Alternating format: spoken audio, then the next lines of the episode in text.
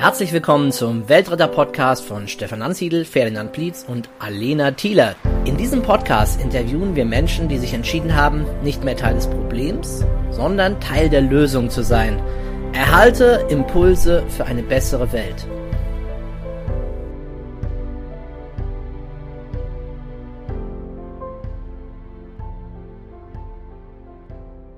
Ja, ich habe den Uli für euch als Info so ein bisschen überfallen. Der ist hier gerade bei mir in einem Seminar, nimmt hier gerade teil und wir haben uns unterhalten, was er so macht. Und dann habe ich gesagt, Uli, wir müssen uns unbedingt unterhalten für den Weltretter-Podcast.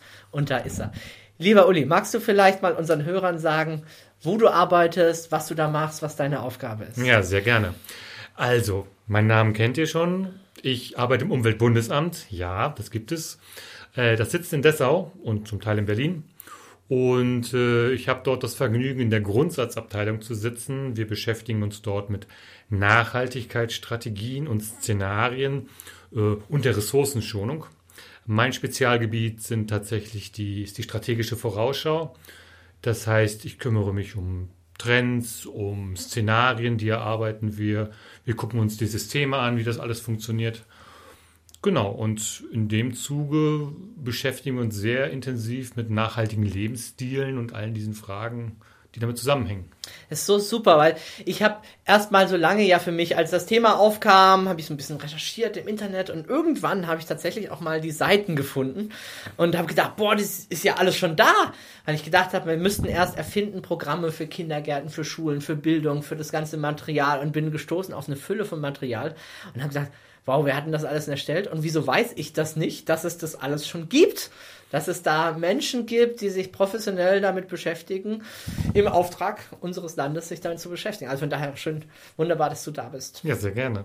Ja, vielleicht mal starten wir mal damit, wie ist denn eure Wahrnehmung von dem, wo wir gerade stehen? Wie, wie läuft es gerade? Ist es gerade sehr kritisch, ganz kritisch oder können wir alle entspannt sein? Ist das ein heißer Hut oder wie nehmt ihr gerade so das wahr, die Weltentwicklung? Oder, oder ist euer Fokus sehr stark auf Deutschland oder auf der Welt? Wie ist das für euch? Habt ihr das im Blick? Was. Naja, na klar, gucken wir international auch. Ähm, trotzdem ist natürlich unser Fokus Deutschland und Europa. Das heißt, äh, das Umweltbundesamt ist für die nationale Umweltberichterstattung zuständig Aha. und wir arbeiten auch im Zusammenhang mit der Europäischen Union im Netzwerk der europäischen Umweltagenturen und liefern da Daten und harmonisieren. Das reicht von der, von der, von der Luftreinhaltung über Gewässergüte bis hin zu Bodenzustand und da gibt es also eine ganze Reihe von Indikatoren, die wir dann, dann verfolgen und sehen. Ähm, genau, und ja, der Zustand der Umwelt, was soll man dazu sagen? Ähm, es gibt Indikatoren, die zeigen in die richtige Richtung. Das sieht gar nicht so ganz schlecht aus. Groß, einigermaßen gute Erfolge gibt es im troposphärischen Ozon. Das ist nicht das, was bei uns hier unten äh, für die Atemwegserkrankungen sorgt, sondern das ist das, was weiter oben ist und was über das Montreal-Abkommen mal äh, reguliert wurde, das, was in den Spraydosen drin war, diese ah, FCKW-Geschichten und so. Mhm. Und das ist ja tatsächlich. Es gab ja sensationelle Veränderungen dadurch, ne? Richtig, dass das äh, richtig, gesetzlich verboten richtig, wurde. Richtig, richtig. So. Das ist eins so der, der, der Erfolgsmodelle quasi auch in der Umweltpolitik. Ähm, ansonsten, äh, ja, Klimaschutz und Klimawandel ist in aller Munde, braucht man quasi gar nicht drüber reden. Ähm, die Evidenz ist da, so, die Durchschnittstemperaturen steigen global, die Wassertemperatur steigt, der pH-Wert verändert sich in den Meeren. Also die Indikatoren sind alle da, dass da was ist. Biodiversitätsverlust stellen wir fest. Äh, Waldsterben durch die trockenen Sommer stellen wir fest. Ähm, was ein bisschen weniger im Fokus ist ähm, in der, der Öffentlichkeit, zum Beispiel das Stickstoffproblem. Dass wir extrem viel Stickstoff durch die Düngung herausbringen und das ist der sogenannte reaktive Stickstoff, der auch zum Teil für die Versauerung im, äh, verantwortlich war. Das Thema ist noch da, aber nicht mehr ganz so entscheidend. Aber auch diese, dieser Stickstoffüberschuss in der Landschaft führt dazu, dass wir eine Uniformisierung von Böden zum Beispiel bekommen. Also die Böden verarmen in dieser Art und Weise. Und äh, also wir haben, wenn man sich eine Bodenkarte in Deutschland anguckt, die ist unglaublich vielfältig gewesen und äh, die, die, zum Teil sind sie nährstoffarm, zum Teil sind sie nährstoffreich.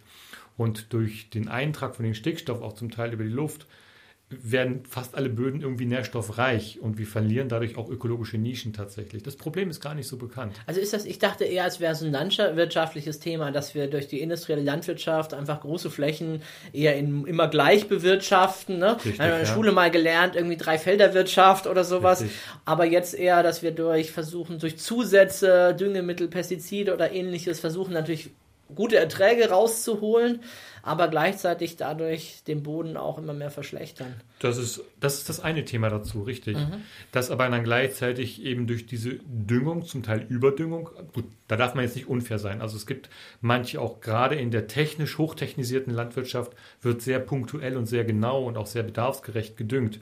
Nichtsdestotrotz ist dadurch, äh, wird der Boden unglaublich ausgelaugt, weil er kaum eine Möglichkeit hat, richtig Humus aufzubauen und die Bodenprozesse werden halt unterbunden im Prinzip. Ja, nichtsdestotrotz gibt es durch den Wirtschaftsdünger, durch die Gülle, also wir unterscheiden Kunstdünger und Wirtschaftsdünger. Okay. Vielleicht für den mhm. nicht Fachkundigen an dieser Stelle. Also Wirtschaftsdünger ist alles, was mit Gülle und diesen ganzen Geschichten aus der Tierhaltung zu tun hat. Und Kunstdünger ist das, was halt künstlich chemisch halt hergestellt wird. Und in der Gesamtbilanz haben wir einen unglaublich großen Stickstoffüberschuss. Trotzdem, obwohl punktuell und auch relativ gut gedüngt werden kann, aber nicht immer.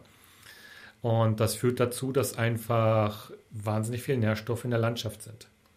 Schönes Beispiel, meine Tochter hat jetzt einen, einen See in der Nähe von, von, von Leipzig untersucht in einer Schülerarbeit und äh, hat dann Algen sich einfach angeguckt, ganz normale Grünalgen in dem See. Und es ist ein grundwassergespeister See normalerweise.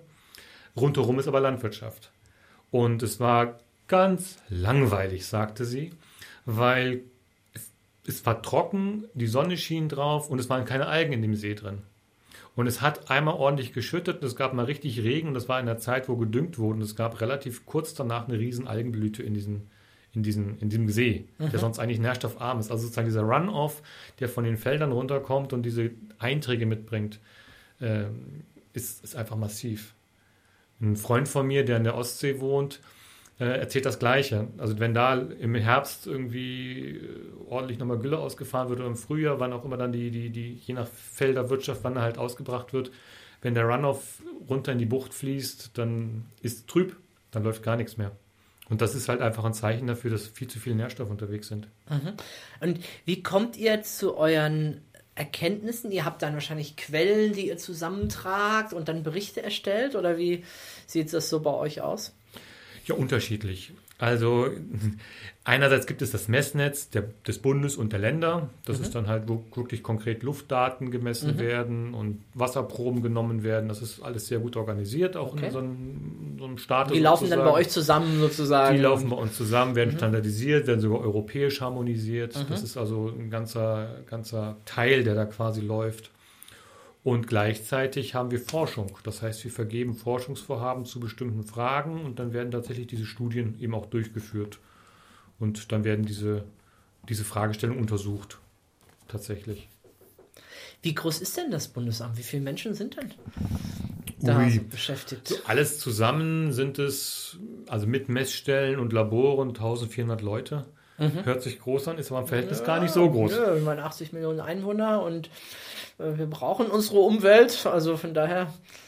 Gut, letztendlich gibt es halt das, wir arbeiten ja im Prinzip für das, das dem Bundesministerium zu, dem mhm. Umweltbundesministerium mhm. oder. Bundesumweltministerium, da ist es andersrum gedreht.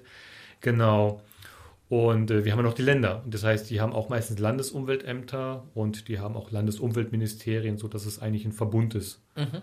Letztendlich. Aber machen und, die die gleiche Arbeit oder dann eine andere Arbeit? Na, die sind halt regional spezifischer unterwegs. Mhm, das heißt, die kriegen die Zahlen für ihre Region dann. Richtig, und, und das wird dann harmonisiert. Es gibt dann Bund-Länder-Arbeitsgruppen mhm. und das ist alles sehr gut organisiert in diesem föderalen Staat. Mhm, okay. So, jetzt habt ihr da Erkenntnisse gesammelt, ne? äh, Zahlen und äh, wertet die aus und macht euch eure Gedanken dazu.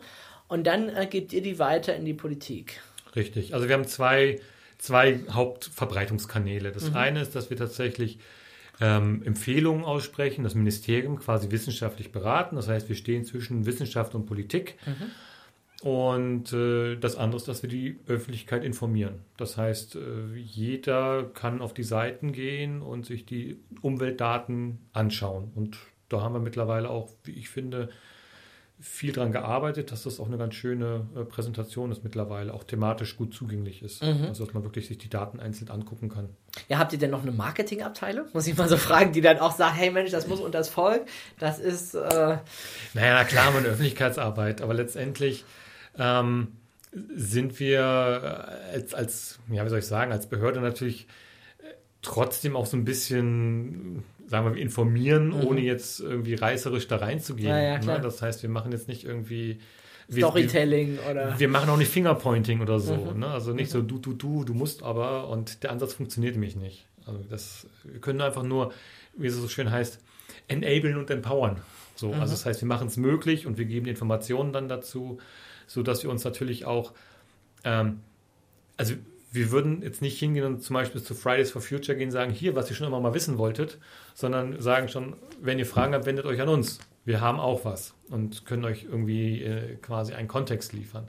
Und natürlich arbeiten die auch mit Zeigt Science for Future, äh, mit, mit den Umweltforschungszentren, mit Klimaforschungszentrum und so. Die arbeiten natürlich dann auch alle zusammen und die Wissenschaftler unterstützen ja auch diese Bewegung zum Beispiel. Ne? Also, aber es ist jetzt nicht so, dass also wir informieren, es gibt Broschüren, es mhm. gibt äh, Prospekte, es gibt Forschungsberichte, es gibt besser zu lesende Dinge und also wir haben eine andere Zielgruppe. Also dass wir zielgruppenspezifisch versuchen zu kommunizieren, das ist tatsächlich so. Mhm. Wir haben eine Öffentlichkeitsarbeit, die ist klein, wir haben eine Presseabteilung, die ist klein, aber trotzdem haben wir das und machen uns natürlich sehr genau Gedanken. Ja, ich dachte jetzt, das ist vielleicht auch ein bisschen natürlich provokativ und du natürlich. bist auch nicht, das richtet sich jetzt auch natürlich nicht gegen dich persönlich. Das ist halt so meine Wahrnehmung, dass ich halt diese Seiten ja irgendwann entdeckt habe und selber total überrascht war, wie viel es da gibt mhm. und was da ist. Und dann irgendwann, wenn ich dich natürlich jetzt höre und dann mit mir klar, natürlich, da gibt es natürlich viele Menschen, die sich darum Gedanken machen, die sich da bemühen, die das alles aufbereiten ja. und so weiter. Aber wir als kleines Unternehmen, ich meine, als Seminaranbieter, wir wollen natürlich irgendwie auch Kunden finden, wir müssen Marketing machen, wir Klar. müssen in den Suchmaschinen präsent sein, Klar. müssen irgendwie gucken, wie das geht, vielleicht sogar auch Werbung schalten oder irgendwas machen, damit natürlich wir attraktiv sind für viele Leute. Ne? Und deswegen habe ich gerade überlegt, ob nicht, dass äh, in so einem Amt müsste es doch dann eigentlich auch eine Suchmaschinenoptimierungsabteilung geben, die dafür sorgt, dass wenn jemand jetzt irgendwie Klimasachen sucht, er wirklich Platz eins hat, damit nicht die ganzen anderen oben sind, die halt reißerisch aufgemacht gemacht äh, über YouTube-Video, das und das verkünden. Ne? Also wir haben uns natürlich, machen uns natürlich vielfältig Gedanken. Ähm, unter anderem haben wir jetzt auch gesagt, von wegen, okay, also in meinem Referat beschäftigen uns auch mit umweltpsychologischen Fragen. Das heißt, mhm. wie kommt dieser Gap zwischen Wissen und Handeln zu, zu, zustande? Die Menschen wissen eigentlich, worum es geht und trotzdem tun sie es nicht. Warum eigentlich? Und dann gibt es bestimmte Ecken, da tun sie doch was. Also wenn dann die drei Leute in einer Straße eine PV-Anlage aufs Dach gebaut haben, na schwuppsdiwupps, dann will die ganze Straße die PV-Anlage haben. Also es gibt dann so, so so, so der Peer-Group-Effekt und solche Geschichten. Das, das, wissen wir dann schon und dass es auch um Wertevermittlung geht und, und, und, und solche Geschichten. dass man eben nicht fingerpointen kann und nicht vorschreiben kann, du musst aber so leben und du darfst kein Fleisch mehr essen. Darum geht es ja dann tatsächlich an, an, an der Stelle nicht. Ja, wobei es ist nochmal ein anderes Thema ist, was auch super spannend ist. Äh, kommen ja, wir gerne auch gleich nochmal zurück. Ne? Zu dem, zu dem Storytelling und dem Marketing gerade zu, den, zu den Geschichten. Mhm. Dann haben wir uns tatsächlich mal äh, eine Studie, ein Gutachten gemacht in Richtung Storytelling, Narrative, übers Framing, also wie muss die politische Kommunikation aussehen. Mhm. Ja, und das wird aber gleich tendenziös verwertet. Das heißt, da wurden wir tatsächlich angegriffen bis hin, keine Ahnung, zum... Ihr seid unseriös, so machen wir das unseriös, manipulativ und so, mhm. und so weiter und so fort. Ne? Aber im Prinzip geht es darum, wie funktionieren die Mechanismen. Was macht Marketing eigentlich in der Privatwirtschaft mit den Informationen? Und sozusagen, aber die öffentliche Hand darf das nicht oder anders oder darf mhm. es nicht so nennen. Und also da ist die, die Aufmerksamkeit nochmal eine ganz andere. Also da mhm. gibt es offenbar so ein ganz anderes äh, Wertesetting, was, was eine öffentliche Einrichtung, wofür die steht, ne, für Seriosität und, und solche Geschichten. Und da passt reißerisch nicht so richtig dazu. Ja, reißerisch muss es vielleicht auch gar nicht so sein. Ich hatte jetzt gerade tatsächlich gedacht an simpel, ich schmeiß meinen Google an und frage Google irgendetwas. Ja. Und äh, keine Ahnung, ob ihr da vielleicht sogar auf Platz 1 steht. Vielleicht ist weil vielen Dingen tatsächlich. Das nur gerade meine Überlegung, weil das ist natürlich was eminent Wichtiges. Bin auch ein bisschen geprägt, weil wir hatten jetzt gerade unten noch in der Küche eine Pause, wo es auch darum, ging wieder, es gibt auch gar keinen Klimawandel, äh, was wollt ihr eigentlich? Ach, jetzt hier in unserer Gruppe, ja, Ja. Äh, wo ich gedacht habe, okay, und dann fingen die an mit Fakten, mit Fakten, wo ich dachte, okay, aus welchem YouTube-Video? Ich glaube, ich habe dieses Verschwörungsvideo auch gesehen, ne? Und Ja. äh, dann kam natürlich auch gleich die Verschwörungstheorie hinterher. Das macht die Bundesregierung nur, weil sie uns klein halten will. Und dann tatsächlich gibt es gar keinen Klimawandel und die haben ja nur Vorteile davon, wenn sie uns das verkaufen und erzählen. Aha, welch, Und- und- würde ich ja sofort gegenfahren, welche Vorteile sind es denn? Ja, ja, genau. Ich habe auch gesagt, hey Leute, das ist aber total bei den Haaren herbeigezogen. Die Wirtschaft, also die Politik hätte was davon, wenn unsere Wirtschaft so weitermachen dürfte wie bisher. Es wäre ein super Erfolgsmodell, wenn wir Erdöl und das alles verbrauchen dürften, ohne dass es Konsequenzen Hatten wir das nicht und auch noch bei einer anderen Mittagspause? Wie viel Deutsch-DAX, also wie viele Unternehmen sind da in den Top 100 weltweit? Ja, ja, ja. Ne? Äh, Eins noch, ne? Eins das habe ich so zwischendurch das. ja mit Ja, ja, das SAP, glaube ich, gesagt, noch. Ne? genau. Ja, nee, nee, also nur wie präsent das ist, dass offenbar, wenn nicht wir informieren, und wir meine ich jetzt gerne auch wir kleinen Weltretter Ja. und, äh, und euer Amt, wenn wir nicht die vorderen Plätze haben und diese Aufmerksamkeit der Leute erringen, dann erringen sie die anderen, die versuchen, viele Klicks zu bekommen oder in ihrem eigenen Interessen auch zu argumentieren. Und dann kommt natürlich das so zustande, dass wir uns bundesweit nicht einig sind. Ich Ja. erlebe das auf allen Seminaren, da muss man diskutieren, gibt es, haben wir überhaupt ein Problem, gibt es überhaupt den Klimawandel und so weiter. Und ich finde es richtig krass, ähm, dass da das überhaupt möglich ist und wahrscheinlich auch gerade jetzt durch Social Media gerade deswegen, ne, weil die Verbreitung so einfach ist, dass so viele Meinungen da im Umlauf sind und dieses auch noch, ich sag jetzt mal pseudowissenschaftlich, weil letztendlich kann ich es auch gar nicht mehr beurteilen als Laie, wie diese Argumente jetzt einzustufen sind oder nicht. Ne? Naja, letztendlich sind, soll ich sagen, wir müssen oder wollen natürlich auch faktenbasiert berichten. Das heißt, es gibt dann die Messdaten, es gibt dann die, Mhm. Untersuchungen und die stehen dann erstmal so da. Und die kann man natürlich jetzt nach Gründen untersuchen. Also man weiß schon sehr genau, wo kommen die Emissionen her. So, und äh, wer macht da was und wie viel. Und die Konzentrationen kann man messen. Das ist jetzt erstmal so. Und äh, darüber hatten wir auch schon mal in der Mittagspause gesprochen. Wenn ich mir das Spektrum angucke, das heißt, äh, also mit dem Spektrometer quasi mir das Frequenzband angucke und ich weiß, dass ich CO2 drin habe, dann sehe ich was anderes, als wenn da weniger CO2 drin ist. So, wenn ich mir die, die Gasmischung halt angucke. Und äh, das ist erstmal, ist erstmal so. Und die Konsequenzen davon sind auch so. Natürlich spielt Wasserdampf in der Atmosphäre eine Rolle.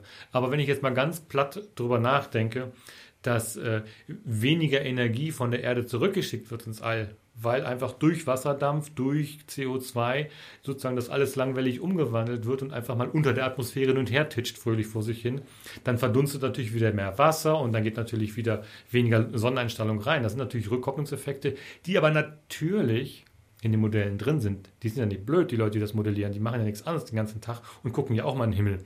So. Und äh, trotzdem gibt es da eine ganze Menge Effekte. Das heißt zum Beispiel auch die Stürme. Jetzt der Atlantiksturm. Ja, wo kommt denn sowas her? Das ist doch wahnsinnig viel Energie, die in der Atmosphäre ist, die im Wasser ist, die einfach dann sich auf diese Art und Weise wieder entlädt. So, und dann gibt es natürlich Effekte. Und ja, man kann es als Gegenargument nehmen, aber was würde denn passieren, zum Beispiel, wenn jetzt, äh, also ein Beispiel, wenn der Golfstrom tatsächlich abreißen würde oder schwächer würde? Sehr wahrscheinlich würde es bei uns kälter werden und nicht wärmer. Aber nicht angenehmer, ne? So. Oder weil dann die Tiefgrundgebiete nicht mehr durchziehen bei uns. Oder eine andere Variante ist, das, was wir jetzt zum Teil auch schon erleben, dass dadurch, dass die Polkappen abschmelzen, die Tiefgrundgebiete weiter nördlich an uns vorbeiziehen. Oder weiter südlich, aber nicht mehr über uns drüber. Das heißt, wir kriegen viel weniger Niederschläge und diese polaren, äh, diese, diese Hochdruckgebiete, aus, die von Osten kommen, die ziehen viel weiter ins Landesinnere rein. Das, also Ostdeutschland, Cottbus, die Gegend, das wird dann schon voll erwischt mit, was Mhm. die Trockenheit angeht. Das ist dann erstmal so. Und Regensburg oder Passau unten an der Donau kriegt dann ordentlich Regen ab, weil das halt alles woanders lang zieht. Ja. Können wir beobachten. Wir hatten vorhin auch das Argument wieder, ähm, aber es ist doch nur so wenig CO2, was überhaupt da, also insgesamt, was das, das kann doch nicht so wenig, kann doch nicht so eine Rolle spielen. Ja, doch, das hatten wir doch gerade schon gesagt. Das Ja. ist einfach ähm, Atmosphärenchemie. Das ist halt einfach wirklich, äh, das passiert, wenn ein Photon von so einem Gasmolekül quasi abgelenkt wird. Dann Ja. passiert genau Ja. das. Es wird umgewandelt in langwellig und ist dann wärmer und bleibt dann halt dort. Ich finde es immer spannend, wenn so ein Tropfen Blut oder ein Tropfen Farbe in ein Glas mit Wasser reingeht. Ne? Ist doch nur ein Tropfen und trotzdem ist das nachher äh, eine Rotfärbung mit drin. Ne? Genau. Also man auch als, als, als äh, sozusagen, als jemand, der, der den, den, den Klimawandel jetzt nicht skeptisch betrachtet, sondern einfach sagt, von wegen, ich will das Ganze mir mal angucken und wissen, was da los ist. Der Mensch sollte auch wissen, dass es um geringe Konzentrationen geht. Ja, korrekt. Aber dass diese geringen Konzentrationen eben diese Wirkung haben, das ist halt der Punkt. Genau. Ja. ja. Und natürlich, ja, folgt, äh, folgt die Temperatur dem CO2 oder folgt das CO2 der Temperatur. Was wir wissen und was wir daraus lernen können, ist, dass es einen Gleichgewichtszustand gibt. Natürlich aus gelöstem CO2 im Ozean, aus CO2-Konzentration der Atmosphäre, aus wie viel CO2 ist noch im Eis gebunden, wie viel Methan ist dann da drin. Also natürlich gibt es dann eine Kohlenstoffbilanz auf der global gesehen. Aber wir verändern sie gerade, weil wir eine Menge gebundenen Kohlenstoff einfach rausholen. Mhm. Und dann müssen wir dann einfach rechnen, dass sich die Puffersysteme, also Ozeane, Wälder, entsprechend verändern. Mhm. Und wenn wir jetzt systemisch denken und die Ozeane verändern und die Wälder verändern und CO2 rauspumpen, dann arbeiten wir an ganz schön vielen Hebeln gleichzeitig als Menschen. Tun wir mhm. gerade. Mhm. Und Ausgang erstmal offen. Also tatsächlich ist für Europa beides denkbar. Ne, dass es das ist wärmer oder das kälter wird. Ja, mhm. und, aber einig, einigermaßen einig ist man sich, dass halt große Teile Ostdeutschlands, gerade auf den sandigen Böden, extrem trocken werden. Mhm. Ähm, ich glaube, wir hatten es schon mal auch kurz äh, angeschnitten. Ja. Äh, Club of Rome und die Grenzen des Wachstums ja. diesbezüglich. Und wenn ich mich recht erinnere, meintest du, also damals war es ja so, dass die alle belächelt worden sind. Ich glaube 1972 oder so kam, glaube ich, das zum ersten Mal raus und haben die Prognosen ja nicht ganz hingehauen, mhm. zumindest was Rohstoffe angeht. Und man hat gesagt, ah, wir haben da noch welche gefunden, sind noch viel mehr. Die Menschen sind so erfinderisch, es gibt gar keine Grenze, gar kein Ende, wir können einfach immer weitermachen. Das ist gar nicht unser unser Thema, unser Problem. Ne? Dann kam ja, glaube ich, eine weitere, ein weiteres Buch auch dazu raus, die ja. neuen Grenzen des Wachstums oder so. Und ähm, ja, jetzt äh, meintest du, glaube ich, im Gespräch, dass so diese eine Trendkurve doch irgendwie so auf dem auf der Spur ist von dem. Na, verschiedenes. Also ähm, ja, das World 2 und World 3 Modell, auf, auf das die Grenzen des Wachstums äh, quasi basiert, hat ein paar ordentliche Vereinfachungen genommen. Das ökonomische Modul war nicht gut, da war kaum technologische Entwicklung drin, da war keine Verhaltensanpassung drin. Die Ressourcenfaktoren waren sehr zusammengebündelt und die Umweltwirkung war auch pauschalisiert. Und äh, sozusagen, wenn die Ressourcen alle sind, dann clasht das ganze System so nach dem Motto. Und das ist als Muster grundsätzlich erstmal stimmt es dass wir Menschen uns natürlich nicht wie die Lemminge von der Klippe stürzen, ist auch klar, sondern dass wir dann, wenn irgendwie was eng wird, wir anfangen uns darüber Gedanken zu machen, uns an, anzupassen. Das ist in dem Modell nicht drin und das wird passieren, sodass das nicht zu dem Clash kommt. Mittlerweile gibt es das Modell in der Nummer 7. Ähm, haben wir auch schon daran mitgearbeitet, also tatsächlich auch jetzt ganz konkret in unserem Fachgebiet und äh, das ist jetzt differenzierter und zeigt, dass es nicht zum totalen Clash kommt, aber es gibt andere spannende Effekte. Nämlich, dass wir dann zu viel Rohstoffe brauchen, wenn wir dann bestimmte Sachen zu spät machen, also zum Beispiel mit der erneuerbaren Energien zu lange warten. Dann haben wir so viele Rohstoffe schon verbraten und brauchen so viel auf einmal, dass wir mit den Bergbaukapazitäten nicht hinterherkommen. Und solche Effekte kommen auch mit dazu. Zu deiner Frage. Ja. Äh, es gab dann vor ein paar Jahren tatsächlich auch eine Studie von den niederländischen Kollegen, die dann halt tatsächlich mal sich diese, diese, diese Modellierung genommen haben von Meadows und dann mal geguckt haben, das entsprechend zeitlich aufgelöst haben. Weil Meadows hat nicht gesagt, dass es 2000, 2020 passiert, sondern einfach nur Zeit quasi auf die Zeitachse gegeben. Und die Kollegen aus Niederlanden haben das dann mal ein bisschen zurechtgerückt und gemerkt, dass wir genau dieser Projektion sind von diesem Worst-Case-Szenario. Also Hammer, ja, krass, ja. In den ganzen Indikatoren. Ja. Und das ist dann halt schon so, mh, hm, bedenkenswert, wenn man so will. Mhm.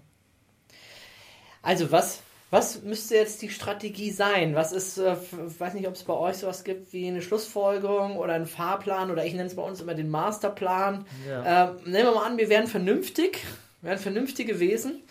Was sollten, müssten wir jetzt tun? Was sind die Stellschrauben, die Hebel, an denen wir drehen können? Was sind die Stellschrauben, an denen wir drehen können? Es sind dummerweise mehrere gleichzeitig. Mhm. Naja, das ist klar, bei komplexen Systemen. Also technisch ist es möglich, dass wir innerhalb kürzester Zeit äh, auf, auf ein 100% erneuerbare Energiensystem umsteigen müssen Solar, und sollten. Windkraft, Solar, Windkraft, genau der Energiemix. Ähm, auch gerne im regionalen und europäischen Verbund. Das heißt, wir haben zwar einige Potenziale, aber vielleicht nicht so viele Potenziale, wie da hatten wir darüber gesprochen, ne? oder hatten wir darüber gesprochen, in Kroatien zum Beispiel, unglaubliches Windpotenzial, unglaubliches Sonnenpotenzial und recht ausgeräumte Landschaft teilweise, weil fast wüstenartig. Ne? Das heißt, wir können selbst in Europa da Potenziale abschöpfen und könnten dann in, in Synthesegase zum Beispiel äh, gehen, sodass wir dann immer noch quasi als Mittelfristspeicher äh, mit der Energie ganz gut zurechtkommen. Ähm, also das ist das eine. Das andere ist, ähm, auch das ist eine ganz, ganz fatale Diskussion, gerade jetzt mit der Mobilität. Quasi so zu tun, als ob wir jetzt alle SUVs nehmen, die wir haben, und wir packen da Batterien rein und dann ist das die Lösung. Nein, es ist nicht die Lösung. Wir müssen Mobilität neu denken. Das heißt wirklich, der ÖPNV muss strombasiert und möglichst umfassend ausgebaut werden. Carsharing ist eine Option. ÖPNV, öffentlicher Personenverkehr? Öffentlicher Personennahverkehr, okay. die Busse, mhm. Bahnen, okay. Trams, ja. solche Geschichten. Und das Carsharing, elektrobasiert, muss ausgebaut werden. Wasserstoff ist rein physikalisch gesehen möglich, eine nice-to-have-Geschichte, aber ehrlich gesagt vom Wirkungsgrad her relativ blöd, weil ich sozusagen Gegensatz zur direkten Stromnutzung einfach nochmal ordentlich Wirkungsgrad verliere, weil ich halt erstmal dann das Wasserstoff produzieren muss, ich muss ihn transportieren, es ist ein, der muss ordentlich Katalysator gebunden sein. Also, soweit ich das jetzt momentan weiß, ist durchaus mit Risiko behaftet, den zu transportieren. Und äh, eigentlich macht das keinen Sinn, weil die direkte Stromnutzung ist möglich und die macht Sinn. Aber nur, wenn wir aufhören, diese riesen Batterien da in die Autos reinzusetzen. Also wenn wir uns überlegen, wofür nutzen wir denn die Batterien? Und ein anderes, also Punkt 1, direkte Stromnutzung ist einfach. Es gibt ja sonst oft auch diese Kompensierungseffekte. Ne? Ich, ich denke jetzt, oh, jetzt spare ich ja, jetzt fahre ich ja mit Strom, kann ich auch mehr sparen oder muss nicht ja. darauf achten, wie oft ich mein Auto benutze oder was ich dann mache. Ne?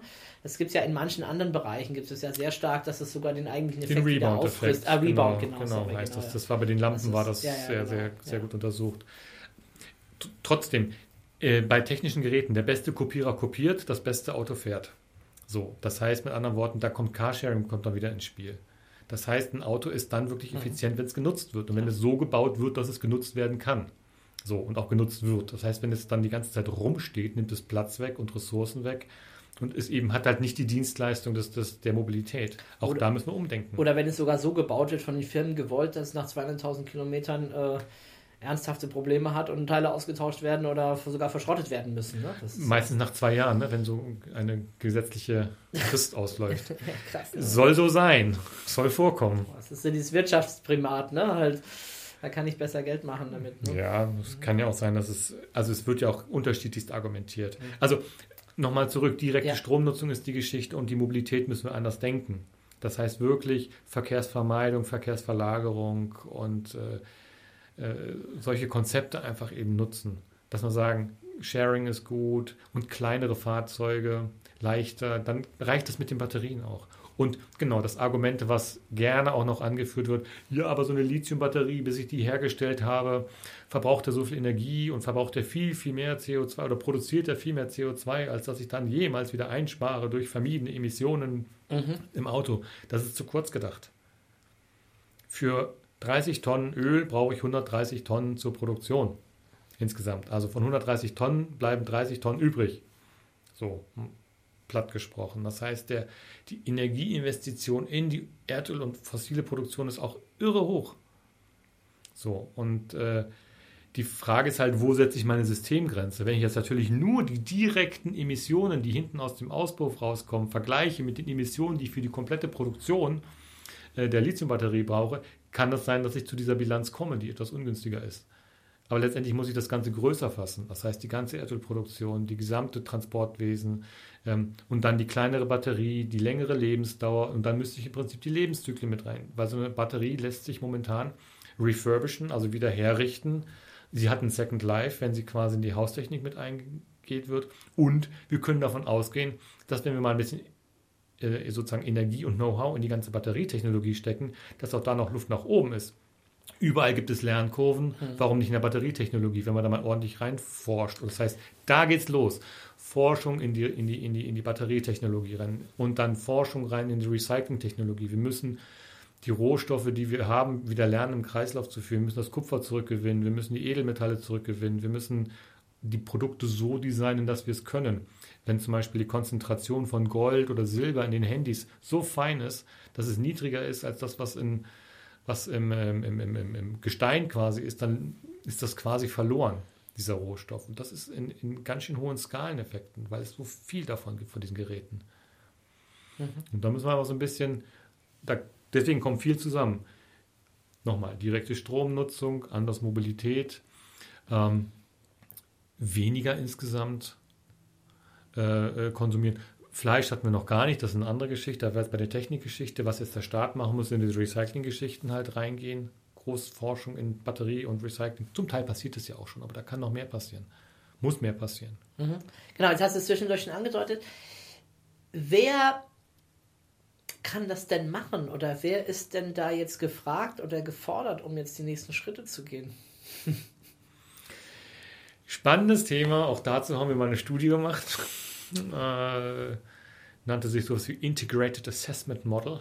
Für Deutschland haben wir dann analog D3-Modell genannt. Für World 3, D3 war dann mhm. sozusagen unsere Analogie dazu.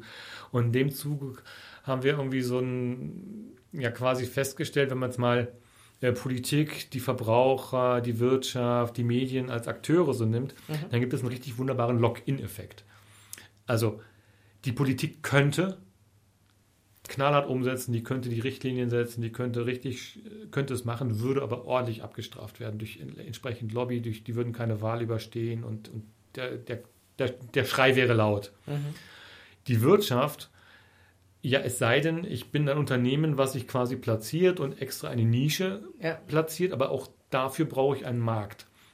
So, das heißt, äh, warum sollte die Wirtschaft etwas anbieten, was nicht nachgefragt wird? Und warum sollten sie äh, bestimmte Dinge tun, wahnsinnig investieren, wenn dann andere davon profitieren?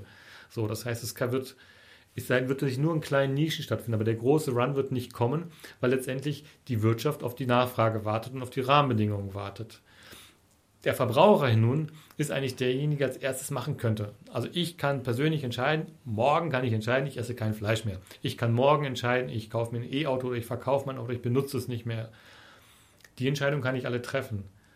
Aber Vorsicht, das heißt ja nicht, dass auf einmal der Verbraucher verantwortlich ist. Aber ich kann es tun. Ich kann meine Entscheidung für mich selbst treffen. So, das heißt, ich habe das größte Potenzial, dummerweise einen relativ kleinen Hebel, ich als einzelne Person. Mhm. Deswegen ist so ein bisschen so die Empfehlung tatsächlich, tue Gutes und rede drüber und finde Gleichgesinnte und zeig, wie es geht, zeig Modelle und dann sind wir so, naja, und dann kommen wir sozusagen in, in noch in eine neue Disziplin rein, also wie, wie funktionieren eigentlich Veränderungen in Gesellschaften. Mhm. Das ist nochmal ein anderes Thema. Ich bleibe nochmal kurz beim, ja. beim Login-Effekt. Ja. Und dann ist die Rolle der Medien natürlich auch nochmal eine entscheidende. Also auf welche Seite, was berichten die?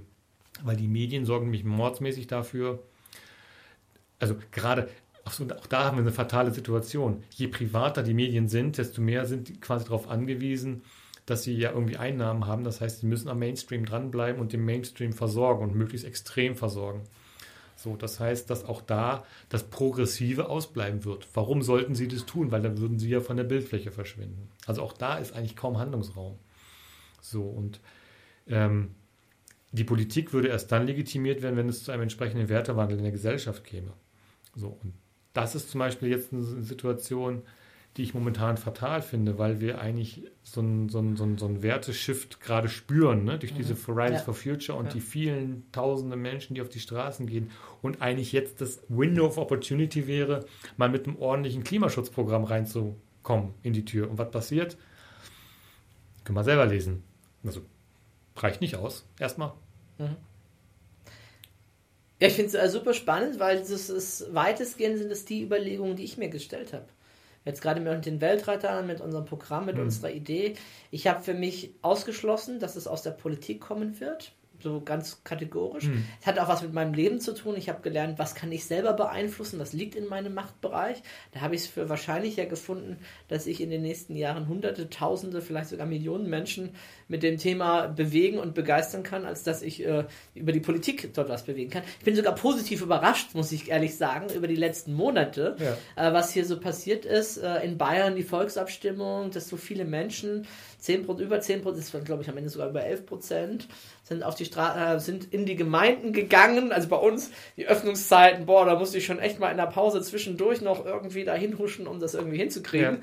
Ja. Ne? Aber die Menschen haben es gemacht. Es war ihnen einfach wichtig genug, äh, das auch zu tun.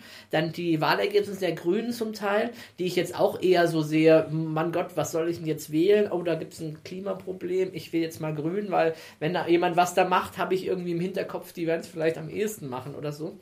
Ähm, ich selber bin ja dann auch zwischenzeitlich mal in eine Partei eingetreten, äh, die V hoch 3 Partei, Partei für Veränderung Veganer und Vegetarier, weil ich das Programm einfach so klasse finde. Das ist genau das, was ich nach Lesen einiger Bücher gedacht habe, das müsste man tun. Mhm. Das ist das Programm. Dummerweise fehlt es da auch an Marketing und Möglichkeiten. Dass, ich wusste nicht mal vorher, dass es die Partei überhaupt gibt. Ja. ja? Die, meine Frau hat mir hinterher gesagt, die standen schon mal auf dem Wahlzettel, als ich zur Wahl gegangen bin. Und ich habe sie ja nicht wahrgenommen. Ja, ja. Ne? Weil die ein bisschen weiter unten standen halt. Von dem her. Aber also da bin ich positiv überrascht, aber ich persönlich hatte sie so gar nicht auf der Agenda und bin zu der Schlussfolgerung auch gekommen, dass letztendlich, wo ich was machen kann, das bin ich als Verbraucher. Wenn ich es als Einzelner mache, ist natürlich nicht genug. Mhm. Also ich muss Leute anstiften, ich muss Community.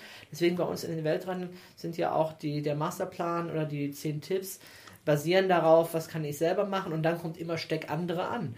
Rede weiter, äh, mach es bekannter mhm. ne, in deinem Rahmen deiner Möglichkeiten. Naja, aber es gibt tatsächlich noch eine Möglichkeit, die natürlich dann auch äh, quasi gezogen werden muss. Und auch das passiert gerade nicht. Also man kann auch eine Online-Petition stellen. Da muss, darf ja, und der Bundestag sich damit beschäftigen. Und wenn da ein paar Leute hinterstehen, dann das kann auch ein Klimaschutzgesetz überarbeitet genau, werden. Genau, wobei das mir fast schon zu inflationär erscheint. Seit ich das mache, kriege ich mindestens einmal pro Woche von jemandem die energische Aufforderung, eine Petition zu unterschreiben. Also da gibt es wohl sehr, sehr viele Petitionen, die im Umlauf sind, wo Unterschriften gesammelt werden. Da gibt es dieses äh, AWATS, glaube ich, heißen die oder so. Nee, das meine ich nicht. Ich meine tatsächlich nicht Compact AWATS und, und die mhm, Geschichten, mhm, okay. sondern ich meine jetzt ganz konkret die Online-Petitionen, die man halt beim Bundestag stellen kann, beim Petitionsausschuss.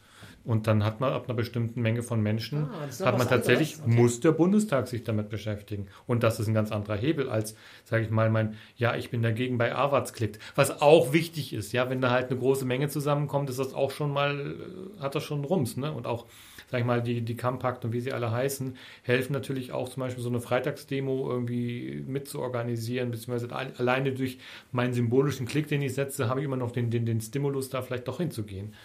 Wichtig, Wichtig, mhm, wichtig. Mhm. Und auch da sozusagen äh, Inhalte zu transportieren. Aber letztendlich, wenn wir es ernst meinen und man eine gewisse kritische Masse hat, dann kann man auch den politischen Apparat in Anführungsstrichen dazu zwingen, sich damit zu beschäftigen. Und das heißt, wie viele halt Stimmen braucht man da? Weißt du das? Was, wo liegt das? Bei 50.000 nee, oder weniger, mehr? Oder ist viel weniger. Okay. Also weiß ich jetzt nicht auswendig, okay, aber, aber, das Instrument gibt es mhm. und äh, das äh, lässt. Man kann auch mal einem Abgeordneten einen Brief schreiben dem, in den Bundestag. Man kann auch mal, also man kann auch den politischen Apparat beschäftigen mit solchen Geschichten. Okay, ja. ja. Ähm, du hast es zum Teil schon beantwortet, die Frage. Ich will sie trotzdem nochmal so stellen in dieser anderen Form. Äh, stell dir mal vor, du wärst ein, ich weiß gar nicht, was man da sein müsste, ein Kanzler, ein Präsident, also jemand, der irgendwie die Macht hat, eine politische Entscheidung durchzuziehen. Ja. Und du wärst schon auf dem Weg in den Ruhestand, das heißt, ob du wiedergewählt wirst, ist dir auch egal. Ne? Aber du wärst mit den Vollmachten ausgestattet.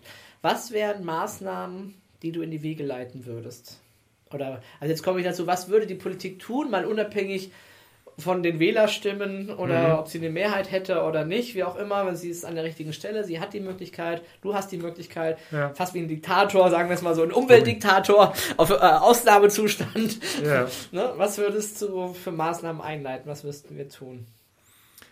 Also Wünsch dir was wäre tatsächlich, also das hatte ich schon alles gesagt. Ich glaube, okay, erneuerbare also Energien, Windkraft, äh, Solarenergie. Äh, also die erneuerbaren Energien, den Ausbau massiv voranzutreiben und vor allen Dingen zum Beispiel, auch das ist so eine Diskussion, eine Gegend wie die Lausitz zum Beispiel, die jetzt über die Braunkohle oder meinethalben auch äh, in, in, Westdeutschland, Garzweiler, die Ecke, ähm, super Standorte im Prinzip, um zum Beispiel äh, Recycling und Rohstoff Industrie dort anzusiedeln. Ne? Da sind die Jungs, die können die Bagger fahren, so nach dem Motto. Ich skizziere das jetzt mal. Mhm.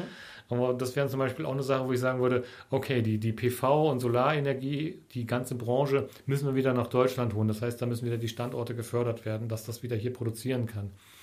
Ähm, so etwas wie ein 100.000 Dächer-Programm kann wieder rein. Also noch mehr quasi diese Förderprogramme. Gleichzeitig muss das Erneuerbare Energiengesetz dahingehend korrigiert werden, dass dann quasi der Strompreis nicht in, in die, durch die Decke schießt. Ne? Das heißt, dass diese Zwangsabgaben, äh, oder Zwangsabgaben kann man nicht so sagen, aber dass die Umlage halt anders gesteuert wird. Äh, Trading Cap, die, der, der, der CO2-Handel, der kann ordentlich, da können ordentliche ähm, äh, Maßnahmen mit ergriffen werden. Ähm, gleichzeitig ähm, müssen wir mit den Autos was tun, also mit, der, mit dem Individualverkehr, da ist eigentlich was drin. Wir könnten gesetzlich äh, Top-Runner-Ansätze durchbringen. Wir könnten in der Forschungslandschaft einen klaren Fokus auf, auf alles, was erneuerbare Energien und Nachhaltigkeitstechnologien legen. Also alles, was effizienzsteigernd ist und was äh, äh, sozusagen nützlich ist für, für die Umwelt. Ich weiß, dass solche Sachen wie Robotik und Quantencomputer und alles, was so äh, gehandelt wird, auch durchaus mal wichtig sein kann. Aber wenn wir die Schwerpunkte legen könnten, sollten wir irgendwie zusehen, dass wir die richtige Technologie jetzt momentan uns in die Landschaft stellen oder auch nicht nur in die Landschaft, aber so bei uns installieren, dass wir damit dann klarkommen. Mhm. Stellen wir uns mal vor, Deutschland würde tatsächlich da, ich habe ja so mal gelesen, wir waren am Anfang ganz gut dabei bei jetzt äh, Global Goals und so mhm. weiter. Jetzt hat es irgendwie ein bisschen nachgelassen, jetzt hinken wir auch unseren Zielen so ein bisschen hinterher. Aber nehmen wir mal an, wir würden so einen Ruck haben hier mhm. bei uns und auch viele Menschen würden es unterstützen, viele Unternehmen, die Politik. Und wir würden tatsächlich da richtig was in die Wege leiten. Ja. ja so ein richtiges Zeichen auch setzen. Ja. Äh, glaubst du, es hätte eine Wirkung auf die Welt? Weil viele sagen ja, naja, und selbst wenn ganz Deutschland, ne, also erstmal, wenn ich, naja, da haben noch nicht alle, aber selbst wenn ganz Deutschland, es macht ja keinen Unterschied, weil USA und so weiter, die verbrauchen ja so viel. Weißt du was? Das ist wurscht. Weißt du warum? Wenn wir sozusagen unseren eigenen Strom hier produzieren, so und wir haben quasi geschickt agiert und den Kupfer, den wir dafür brauchen und die Rohstoffe, die wir dafür brauchen und haben die Recyclingindustrie hier, dann haben wir, können wir einen Großteil der Rohstoffe bei uns hier im Kreis führen und haben wirklich sind Energie, ich will nicht sagen autark, autark aber weitgehend autark. Und wir, wo findet die Wertschöpfung statt? Bei uns. Die, die Rohstoffe stehen hier, die können wiederverwertet werden. Das heißt, das, das Material ist da. Das sind dann keine Kosten, das sind Investitionen. So viel Betriebswirtschaft habe ich dann tatsächlich auch schon verstanden als Biologe. Mhm. So, das heißt, wenn ich das zähle, wenn ich die Kohle verbrannt habe, dann ist die Kohle verbrannt, dann ist sie erstmal weg. Dann habe ich hoffentlich geschickte Sachen damit gemacht mit der Energie. Mhm. Gut, ja, ich meine es ein bisschen aus einer anderen Perspektive ja, kommt. Erzähl. Und zwar, also ich bin ja Veganer geworden, vor allem weil mir halt klar geworden ist, was für eine Ressourcenverschwendung das ist mit dem ja. Fleisch und wie viel Energie da verloren geht und ja. was da passiert und habe dann so für mich Statistiken gesehen, naja, wer isst denn eigentlich das Fleisch? Das sind vor allen Dingen wir Europäer und Nordamerika. Das heißt, sagen wir mal ganz grob, so zwei Milliarden Menschen verbrauchen einen Großteil der Ressourcen auf diesem Planeten. Ja. Ist ja nicht nur Fleisch, ist ja auch wie wir leben, unser ganzer Lebensstil und so weiter. Das heißt, es gibt, wenn man mal auf 8 Milliarden, jetzt wir rechnen mit ganz groben Zahlen gerade, mit 8 Milliarden Menschen ausgeht, es gibt 6 Milliarden Menschen, die sehr, sehr wenig verbrauchen, ja. wovon ja Indien und China, sagen wir mal 2 Milliarden, Tendenz steigend, ähm, bald aufrücken möchte. Die möchten ja mhm. unseren Lebensstandard, die möchten ja uns als Vorbild nehmen. Reichtum bedeutet viel Fleisch zu essen, bedeutet äh, viel Ressourcen auch zu benutzen, viel Energie zu brauchen, Autos zu haben, mehrere Autos in der Familie zu haben, was auch immer halt jetzt so ein bisschen gerade auch problematisch ist bei uns, ne? was ja deine anderen Maßnahmen auch ausgleichen würden. Und jetzt kann man natürlich hergehen und sagen, ja, gut, wenn die Deutschen weniger verbrauchen an Ressourcen dieses Planeten, dann hm, wird es die anderen davon abhalten oder nicht. Und ich habe ja so die Idee, dass wir tatsächlich auch ein Vorbild sind. Oder zumindest sind wir es in anderer Hinsicht. Ne? Wenn Deutschland das schon nicht hinkriegt, dann sagt Indien ja, wieso sollen wir denn jetzt hier sparen und äh, Sachen hinkriegen? Naja, aber, ne? aber andersherum. Wenn Deutschland, ist, also jetzt mal wieder deutsche Kategorien gedacht, nicht deutsch tümeln, sondern eher so mhm. alte Tugenden, die man mhm. schon mal so hatte und so nach dem Motto, äh, wie die Tüftler, Techniker, Entwickler, Mittelstand.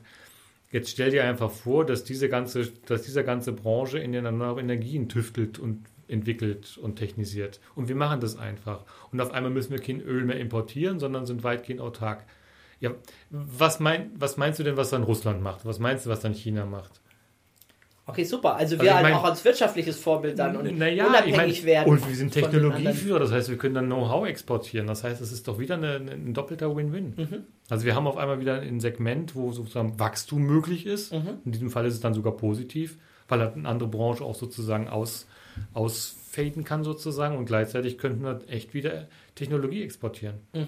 Und dann, natürlich können wir nicht entscheiden, was China macht oder was Australien macht oder was, was die anderen Länder machen. Und es kann auch gut sein, dass die ihre Kohle weiterhin verbraten wollen, dass Australien das dann eben nicht nach Deutschland exportiert, sondern nach äh, in die USA exportiert ihre Kohle. Aber das ja, wissen wir es. Also ich meine, dafür so, aber wir können doch unseren Beitrag dazu leisten. Und ökonomisch gesehen bietet es Vorteile.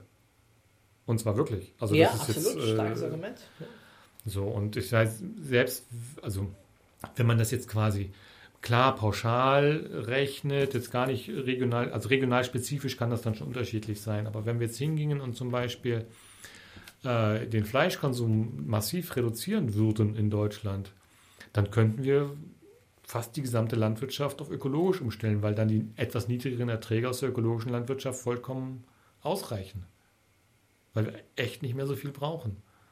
Und das finde ich bedenkenswert, weil das bedeutet wiederum, dass die Qualität der Umwelt massiv ansteigt. Also dass dann wieder die wesentlich gute Voraussetzung für Biodiversität, für Bodenbildung und solche Geschichten. Du hattest Wüstenbildung angesprochen.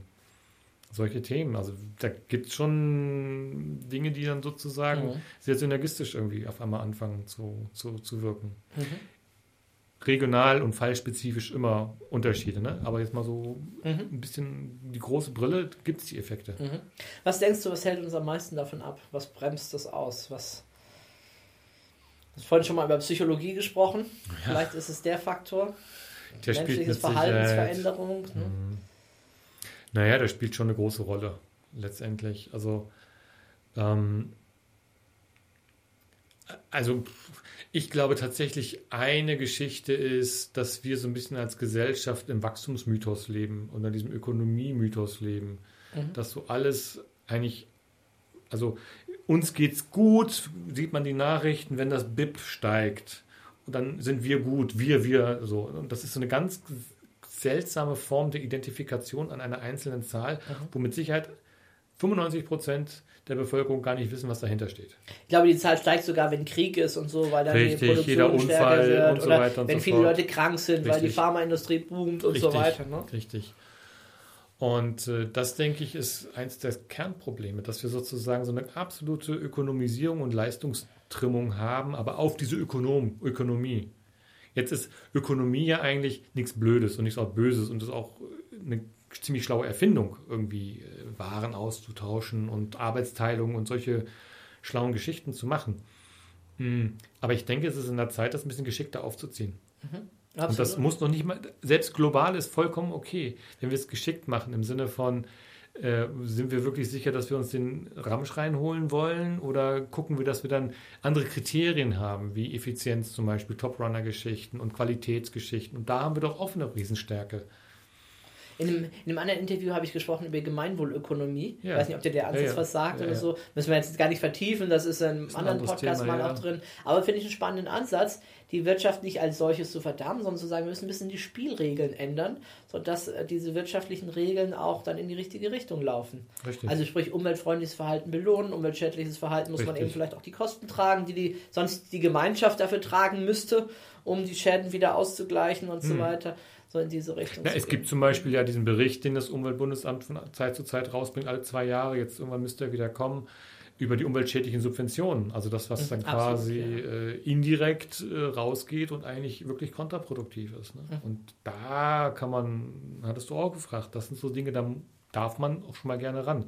Und ja, dann gibt es bestimmte bestimmte Strukturen, die werden sich verändern. Da gibt es Gewinner und gibt es Verlierer. Und auch da kann der Staat wieder hingucken und schauen, kriege ich das vielleicht irgendwie eingefangen.